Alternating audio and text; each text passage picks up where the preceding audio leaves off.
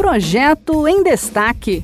Você por dentro das propostas em debate no Congresso Nacional.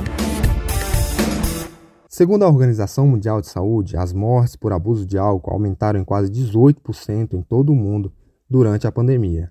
As pessoas mais afetadas estavam na faixa etária de 35 a 49 anos, idades consideradas economicamente ativas. São pessoas que sofrem diretamente com cirrose e insuficiência hepática ou indiretamente com violência doméstica e acidentes de trânsito. Um projeto em tramitação no Senado quer alterar a lei de propaganda de produtos alcoólicos para tornar obrigatória a inclusão de informações estatísticas e advertências sobre os riscos do consumo de álcool. Quem explica é Carol Teixeira, da Rádio Senado. A ideia do projeto de lei é tornar obrigatório nas embalagens e nos rótulos de bebidas alcoólicas dados de morbidade e mortalidade sobre os riscos associados ao consumo de álcool nas diferentes faixas etárias, especialmente entre os menores de 18 anos. O uso excessivo do álcool causa embriaguez, dependência física e psicológica, transtornos mentais e comportamentais e mortes de forma direta e indireta.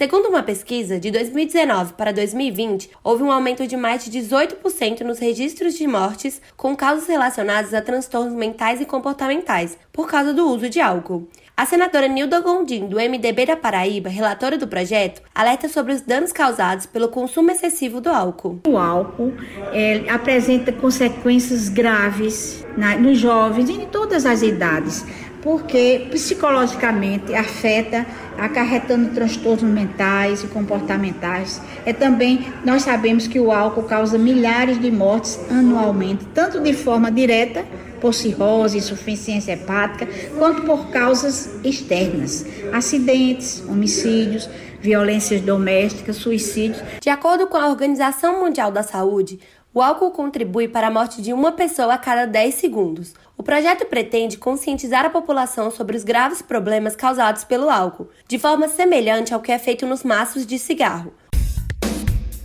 Este foi o projeto em destaque. A cada edição a gente traz uma proposta em análise no Congresso Nacional.